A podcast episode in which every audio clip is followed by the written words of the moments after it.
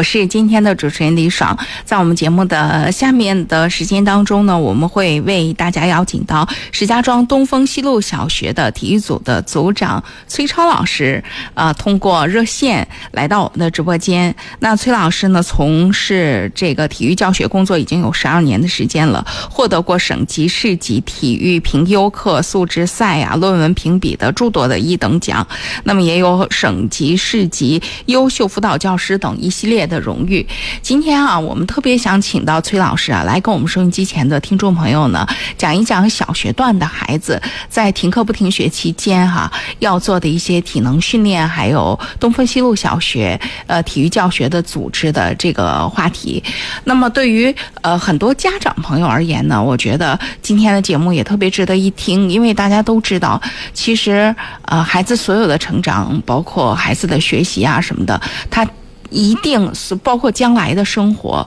它有一个前提，就是一定要有一个好的身体，有一个像样的体能。那么这个东西呢，在小学段呢，我们可以保证孩子的正常成长，啊、良好的发育。其实到了中学段呢，尤其是初中段呢，它可能还涉及到是一个，呃，你会要面临着应试，因为大家都知道中考的时候体育还是占了一定的成绩的，而且这两年呢，这个体育成绩有越来越被看重的这个趋势。呃，贵州应该是体育成绩已经到了这个满分一百分的这么一个呃新的要求了，所以在这个过程当中呢，我觉得家长朋友们真的除了要关注孩子们的学习学业之外呢，呃，在小学段，尤其是在大家能力允许的情形下，时间也富裕的情形下，一定不要忽略了这个体能的锻炼，包括这个身体素质的全面提高这些方面。那今天呢，我们特别邀请到的崔超老师呢，将会从这个小学段的体育教育工作者的这个角度呢，来给大家提出一些更具体、更现实的建议。来，我们先有请崔超老师。崔老师好。啊，你好，主持人。嗯，呃，很高兴今天来到我们的节目当中哈，呃，想想请您给我们直接来介绍介绍我们东风西路小学这个体育课在在线上怎么上啊？我觉得好多课，你比方说语文啊、数学，其实是我们能想的，但是体育课。嗯、你比如说中学生吧，可能老师比如说录一个视频，呃，因为嗯，其实体能都差不太多，所以呢，你就按照这个你正常打卡就行了。但是我觉得这招这样的方式对小学生不是很合适，哎，啊，是的，是的，啊。因为呃，小学生他的这个不可控的因素特别多，嗯嗯。呃，所以呢，我们就是在呃，为了最大限度的还原我们真实的体育课堂，嗯。然后我们组的老师们呢，就是集思广益，充分利用自己的专业优势和网络课程特点，结合制定了很多种上课的方案。嗯。然后再结合学生，因为疫情期间嘛，这孩子呢需要在家进行上上课，嗯所以呢，呃结合居家上课的这种实际情况，嗯我们确定了目前我一直在实施的东风体育云课堂的体育教学模式。嗯嗯我我们这个呃云课堂的教学呃模式呢是主题多元，内容多样，有示范课，有展示课，有互动课，受到了学生和家长们的喜欢。课程实施以来，在为学生们提供丰富练习内容和方法的基础上，让学生愉快地跟着老师们一起锻炼，从而期待每节体育课的到来。嗯达到提高身体素质的同时呢，养成良好的运动习惯。平常我们在学校上课的时候啊，像真心话体育课都是孩子们比较爱上的课，因为能够从教室里出来啊，然后呢，呃这个孩子们嘛，其实只要活动开了，跑跑跳跳啊，总是很开心的。可是现在就是孩子们都单门个儿的，各自在自己的家里，而且这个家庭的这个呃屋子里的环境呢，其实跟比如说学校的操场上那肯定是不一样的。所以我还蛮好奇您刚刚说到的东风体育云课堂哈，这个云课堂得怎么做呢？它具体的实施方案是什么样的呢？啊，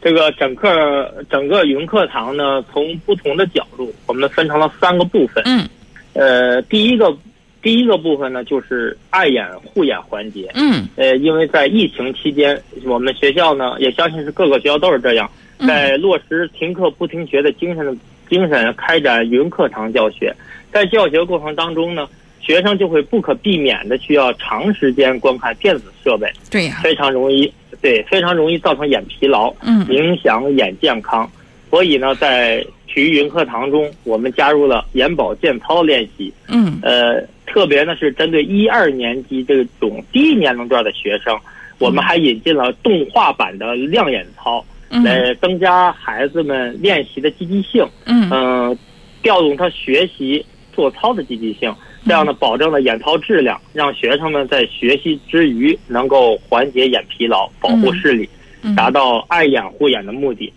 呃，第二部分呢，就是呃有氧热身环节。呃，做操是有节奏的中等强度运动，可以提高神经系统的调节功能，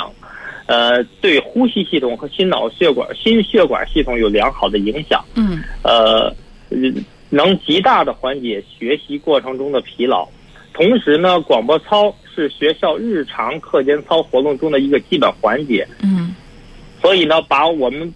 这次把广播操引入了语文课堂的目的，就是让学生们最大限度的感受到，在家上课、在家学习和在学校进行学习锻炼是一样的。嗯所以，我们体育组的老师们呢，根据学校生命教育理念和学生的身心发展特点，嗯自主创编了适合居家锻炼的动感生命精彩校园中空防疫健身操。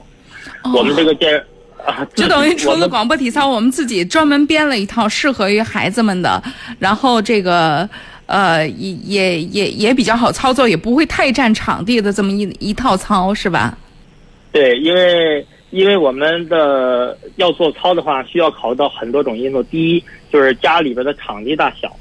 呃，第二还要考虑到邻里之间的和睦关系。对你不能弄 动静忒大了，嗯对，所以呢，我们就自己根据这种情况，结合学校的教育理念，创编了一套这个防疫健身操。嗯呃，动作简单，节奏明快，嗯韵律十足，嗯就是引导师生居家运动，放松身心，劳逸结合，嗯就是这个意思。嗯呃，然后呢，就是就是云课堂的剩下的一部分，就是有我们云课堂的主要的教学内容部分。嗯呃，因为这我们教学内容呢，既要能够激发学生的学习兴趣，又要具备一定的实践性，呃，这样呢才能够更好的提高学生们的运动效率。嗯呃，因此呢，在每一节的教学内容都是经过体育老师们的集体教研、集体讨论，最后呢还要经过实践才能确定下来。在嗯，您说，嗯啊，在这个云课堂初期，我们体育老师每天晚上都要进行，都要在钉钉群里边进行视频教研，嗯。讨论运运讨论每个年级的这个运动技能的设定，嗯。然后现场有年轻体育教师呢给大家进行试讲，每一位老师都要发表意见，呃，说出自己的看法，现场讨论这个教学技能、教学方法是否合适，然后最后有学校体育老师精心录制微课视频，通过动作的讲解示范，再配合线上教学，在钉钉群里边发送的语音和文字，鼓励提示学生的同时呢，也能得到家长们的反馈，能够随时掌握学生的动态和学习情况。嗯。这样呢，也就达到了师生互动、共同参与的效果，让教师引领为主导，使学生成为课堂的主体，最大限度的还原了我们的体育课堂，让嗯让学生们是积极运动，并且爱上运动，真正做到让学生在学中学，在乐中学，在学中感受到快乐。哎，那那我们这个这个课堂，就是，嗯、你比方说像中学生啊，我看你我朋友圈当中老师多嘛，呃，我看基本上哪个中学的体育组老师都有这个，有的是这个呃一些运动队的学生呃带领的，有的呢是老师录的这个这个居家锻炼的这些视频哈，呃。大多数的中学生基本上是根据这个视频，然后在钉钉打卡什么的完成这个。那小学呢，像像像我们学校您刚刚说的这个云课堂，我们体育课是老师带着真上吗？对，是我们老师带着孩子们一起上。就体育课呃就真的是体育课、是吗？对，然然然后我们也是结合了一个线上教学的这个特点嘛，我们提前呢会会把这个，因为小学生和中学生不一样，对，因为有的动作孩子他理解不了，对啊，我就说这个，而且那个他跟成人的体能也不一样啊，对。你这事儿还不能放心的都交给家长。是的，因为因为毕竟嘛，有些技术动作是比较专业的，呃，如果说呃某一个动作做不好、做不对的话呢，不仅没有起到锻炼的作用。反而呢，对身体还会造成伤害。嗯，所以我们就会选取体选了某一个技能之后呢，由体育老师进行一个微课的录制，就在这个视频当中进行教学、讲解和示范，边讲解边教边做示范。嗯，然后呢，在我们上课的时候呢，由体育老师播放这个教学视频，在播放教学视频的同时，老师也会语音提示大家。下一个这个环节我们注意什么？下一个环节我们要注意什么？啊，就是双重保障。嗯嗯嗯，而且这个跟孩子们教学，你还就是就像您所说的，他有个理解力的问题，他还得，嗯嗯，你还得孩子喜欢，愿意跟着你动才行啊啊，这还是。这还是挺难的，这这是确实小学跟，跟这个大孩子中中学以后的孩子是不一样的，呃，还有一个很现实的问题啊，就是这个体育课吧，呃，它跟别的课不一样。比如说，我们你要是在学校里，可能这节课我们要教一些足球的内容，下一节课我们可能会涉及到篮球，呃，这这个阶段可能还会，你像小学段，我记得那个时候都有跳绳啊什么的，它有辅具，那这个。家里边，您刚刚也谈了，尤其现在大多数孩子，我们都住在楼房里边，你还不能折腾动静忒大了，那怎么办呢？这些很现实的问题。哦，这个就是说辅助的教学器材，对对吧？啊，嗯，在这一方面呢，就是我们就会因地制宜，就地取材。嗯，就是看看家里边有什么。呃，一般情况下，在上课之前，老师们会来，呃，会提前告知学生和家长。需要准备什么样的这个呃辅助的教学器材？啊，你们都辅助什么呀？啊，如呃，比如说呢，啊，可以用呃，举个例子吧，啊，呃，我们有一节这个技能课叫身体平衡，啊，需要运运动一个需要用到一个小沙包，放在脚上进行进行辅助练习，啊，但是他有的孩子是没有的，我们可以告诉孩子们，可以用书，可以用铅笔盒。啊，等等等等一系一系列的东西代替。啊，呃，比如高年级的孩子去在进行力量练习的时候呢，嗯，呃，我们可以呃提提那个提醒孩子，可以用水瓶啊，或者用书包啊进行辅助练习，嗯，就是家里边有的，呃，就是就地取材啊，对。比如生活用品的或水果啊、学习用具啊，都可能成为我们学生学习锻炼的好伙伴。还真是，您这么一说的时候，就觉得就是因为现在的孩子们真的是，其实玩也玩的越来越越标准化了。你像沙包啊这种东西，在我们小时候。是个特别常常见常玩的，呃，除了就是合作着，大家合作着一块玩，自己玩也可以。那个拿手倒沙包，就也是一种复杂的平衡。现在好像小孩很少看见这么玩了。这这个停课不停学，也一下子把很多传统游戏又又都给都给挖掘出来了。我估计体育组老师肯定挖掘了不老少类似这样的，就不用太动，但是还能够起到体能体能锻炼的这样的这样的方法吧。对，是的，是的，嗯啊，我们体育课呢有个最直接的宗旨，就是得动起来。呃，那么怎么才能够让孩子，呃，能够动起来呢？啊，我问一个，就是我们东坡西路小学每天，呃，让孩子们要动起来的这个时间，大约我们有一个规定吗？嗯，我们。有一个规定，是因为省里边也有文件支持，是每天让孩子运动不少于一个小时。哦，是要有一个小时的运动。对，阳光阳光体育活动不小于不小于不少于一个小时。哦哦，那这一个小时是集中起来呢，还是劈开了上午半小时、下午半小时这样的？我们学校是怎么组织的？啊啊呃，这个。每天一个小时呢，是孩子们的总体的运动时间。嗯，呃，对吧？因为我们学校是东风西路小学，是国家级的体育传统项目学校。嗯，呃，所以学校呢始终把学生的身体素质放在第一位，严格按照国家教育部要求开足开启体育课程，高度重视开展三操一活动，严密组织，严格检查。嗯因为体育课呢是学校体育的基本形式，嗯是实现学校呃体育传统项目目标的基本保障。嗯所以呢，呃，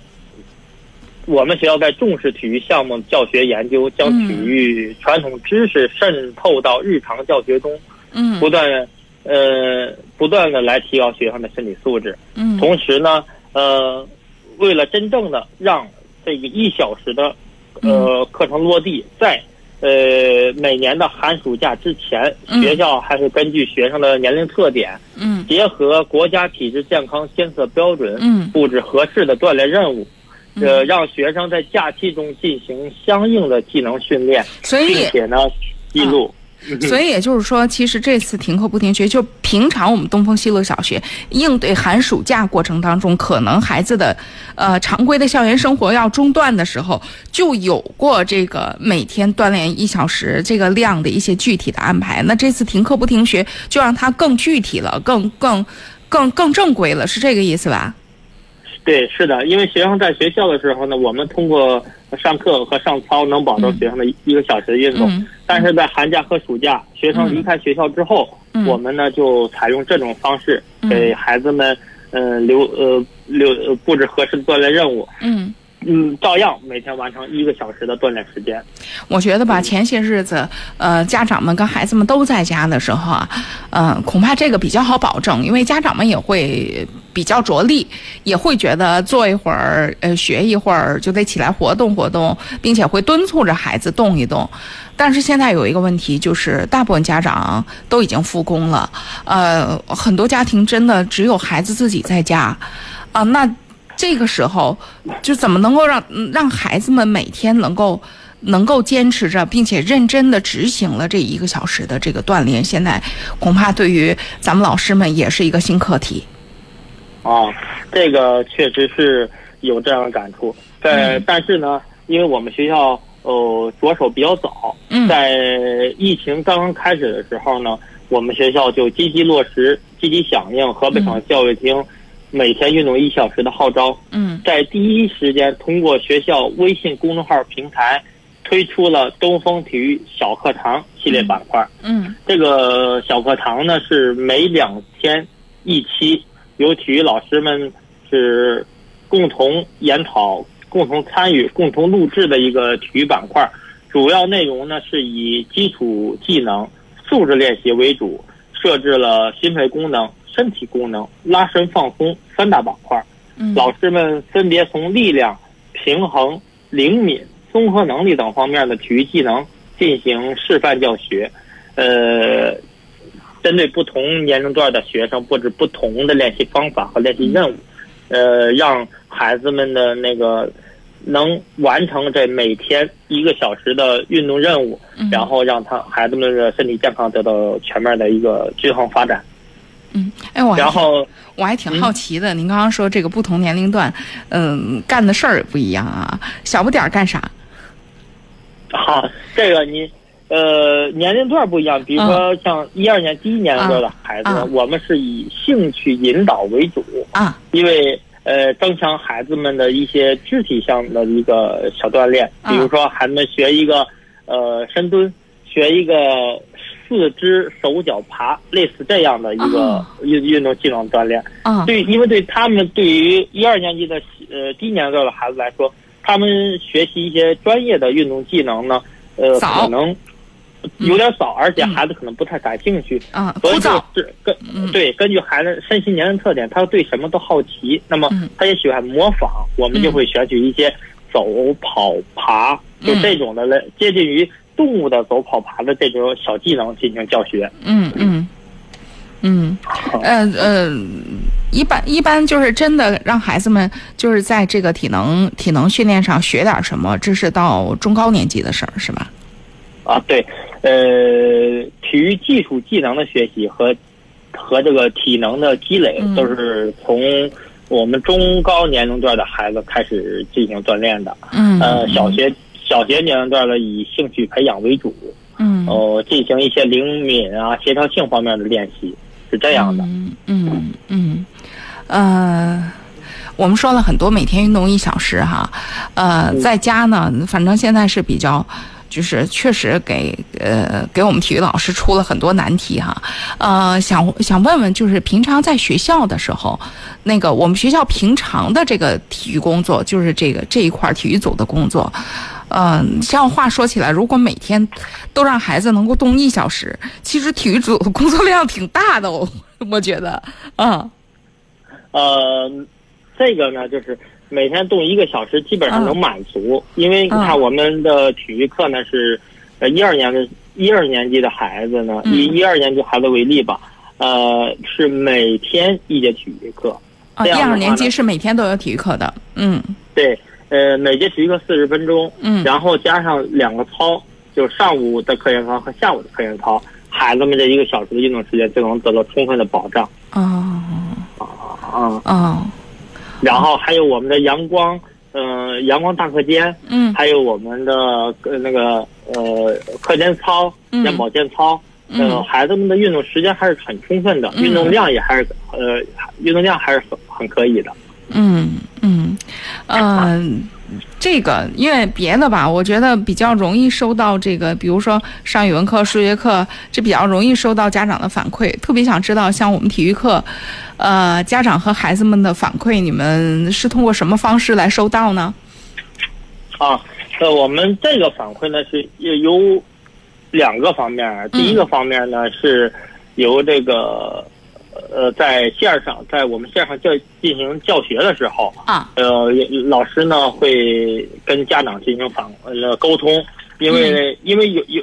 因为有些时候必必定是必须得家长也也也也需要帮个忙，才能够让这个进行下去，是吧？啊。对，因为毕竟是介绍相声教学，老师无法面对面看到孩子，所以呢，只能只能是通过家长来进行反馈。嗯，呃，然后在课后呢，会进行一些这个呃呃沟通和联系，看看孩子做的会怎么样，还有一些后续的这个跟踪，因为有些孩子呃的体能和体质确实不太好，他一节课孩子可能会学这学不会这个技能。嗯，所以呢，会在后续进再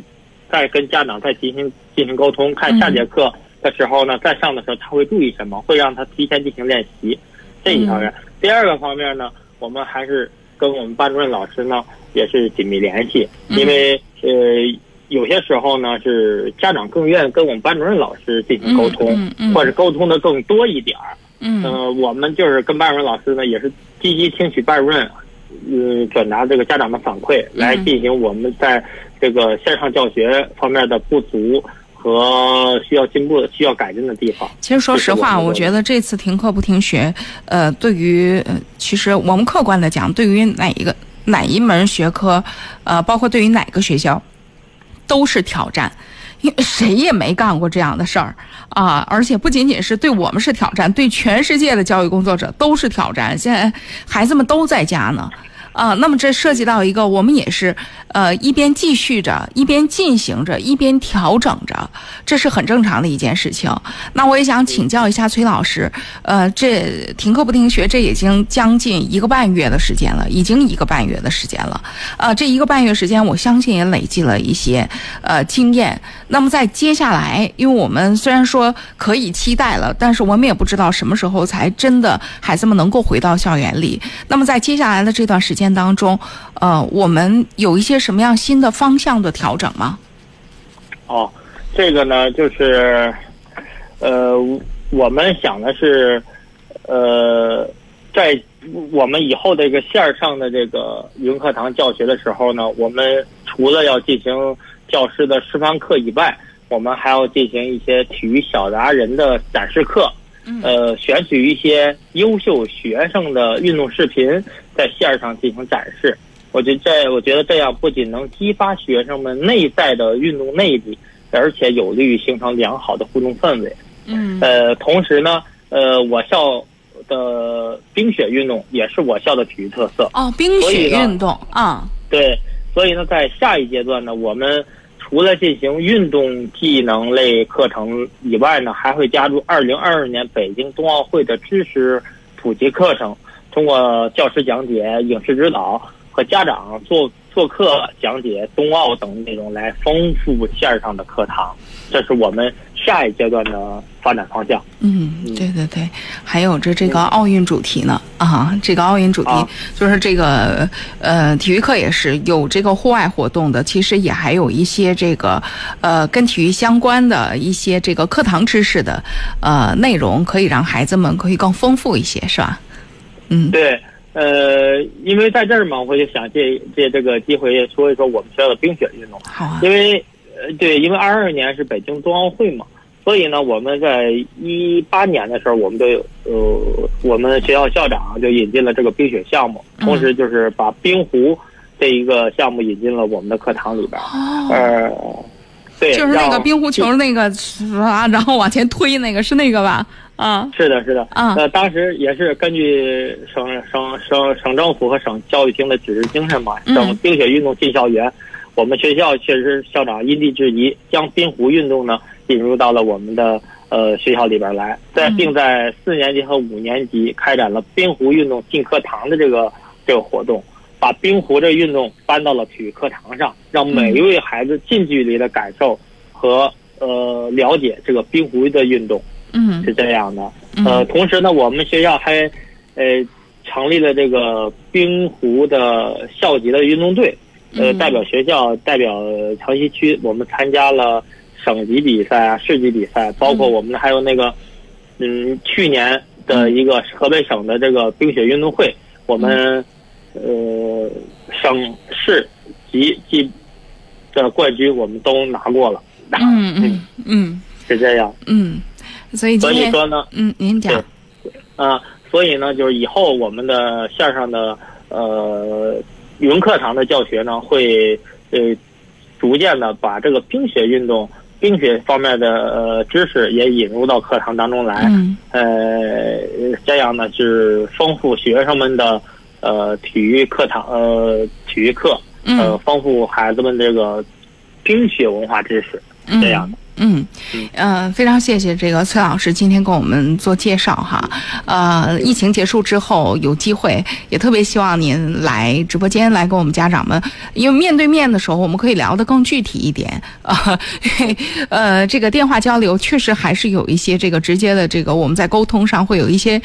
这个信息的损耗没关系，我因为我觉得，因为我们复工都已经正常了，而且从下周开始，我们的嘉宾应该可以来到我们的直播间了。期待着这个崔老师，我们可以在直播间到时候再好好聊聊，好吧？哎，好的，嗯，好，谢谢。好，那我们今天也到这儿啊。嗯，好嘞，再见好再见啊！嗯那么也非常感谢东风西路小学体育组的精心的准备，还有这个为孩子们真的要替学生们家长说一句，因为呃，不仅仅是东风西路小学，各个学校的老师们是真的辛苦、倾心的付出，这个工作量不仅不比在学校的时候少，一定会比在学校的时候更多，因为有很多新的挑战，所以呢。真的，不论在线上还是线下，呃，大家体育组的老师都是希望孩子们的身体素质能够得到提升，孩子们的体能呢能够呃更好的能够呃适应这个他们将来的这个呃。生活呀，还有学习呀，当量上来的时候呢，身体也能够跟着呃一起能够共同成长。那么老师们都做了很多的努力，剩下的就是家长的了。尤其是在停课不停学环节，真的要说一句，不论包括我们的这个节目安排啊，都大家可以看得到，家长是其中太重要的一环了啊、他已经就是某种程度上，呃，过去我们可以。在这个不停学期间呢，我们可以说，把教育的最主要的任务是人家在学校呢，我们家长接好了学校的就行。现在不是，每天孩子在家里边呢，某种程度上家里成了主战场了。那么在这个时候，像刚刚龚老师所说的那样，那家庭家长真的是在这个阶段当中，你所要付出的一定会更多，尤其是现在复工了，啊、家长们有正常的工作了，回去呢，这个特殊的阶段，真的你得。关照好，就是孩子们的这个学习进度啊，孩子们这个网课跟这个老师们的沟通啊、衔接呀、